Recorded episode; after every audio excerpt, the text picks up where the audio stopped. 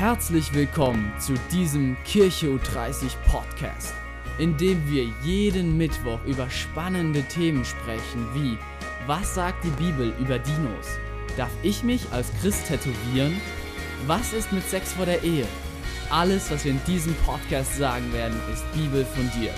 Also hol dir einen Kaffee, lehn dich zurück und genieße diese Episode. Wir reden heute über Sexting und ich glaube, meine Generation, ich bin 21, wahrscheinlich so die erste Generation, die damit wirklich große Probleme hat, weil viele Leute das machen. Und wir reden heute über Sexting, ist das Sünde? Was sagt die Bibel dazu? Und haben die Leute das in der Bibel auch schon gemacht? Was ist Sexting überhaupt? 29% der Menschen in Deutschland haben bereits erotische Bilder erhalten. 19% der Menschen haben sogar tatsächlich schon erotische Bilder versendet.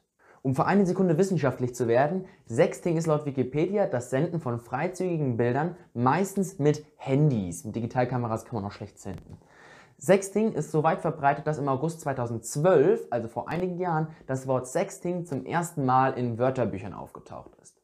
Einige Leute halten Sexting für harmlos, weil schließlich ist es ja eigentlich nur, man schickt ein paar süße Worte oder schickt ein paar schöne Bilder von sich.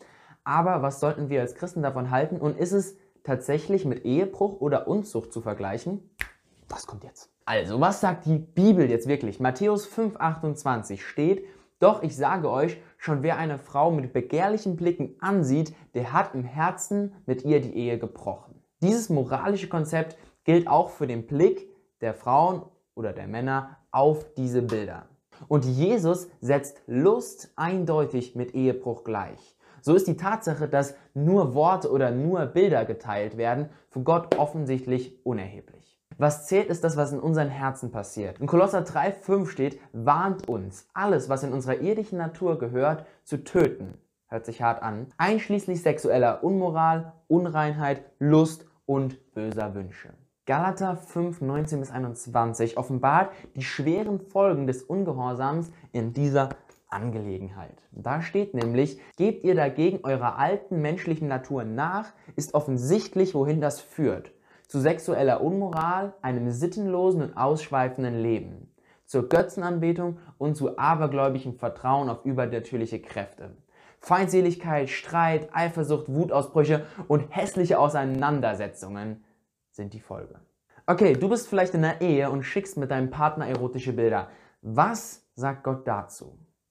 Technisch gesehen wäre es keine Sünde, zwischen Mann und Frau zu sexten. Jetzt fühle ich mich ganz cool. Es ist aber trotzdem unvernünftig, weil, wie ihr wahrscheinlich alle wisst, Hashtag Datenschutz und so, können wir nie sicher sein, dass wir die Einzigen sind, die dieses Bild sehen. Es ist möglich, dass jemand zufällig Nacktfotos von deinem Ehepartner sieht, wenn er zum Beispiel über die Schulter guckt und das kann bei dieser Person zur Lust führen. Das klingt unwahrscheinlich. Jakobus 1, 14 bis 15 hat eine Antwort darauf. Es ist vielmehr unsere eigenen selbstsüchtigen Wünsche, die uns immer wieder zum Bösen verlocken. Geben wir ihnen nach, dann haben wir das Böse empfangen und bringen Sünde in die Welt. Also wenn zum Beispiel dein Partner im Zug dieses Bild anschaut und jemand guckt über die Schulter und der empfindet dann Lust für dieses Bild, dann hast du ihn sozusagen in die Situation gebracht, dass er sündigt. Zusammenfassend kannst du dir einfach Korintherbrief 10,31 merken. Da steht nämlich, ob du nun isst oder trinkst oder Bilder von deinem Körper machst, das stand nicht in der Bibel, tu alles zur Ehre Gottes.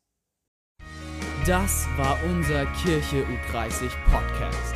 Schön, dass du eingeschaltet hast. Du darfst uns gerne folgen und uns deinen Freunden weiterempfehlen. Einen gesegneten Tag. Bis zum nächsten Mal.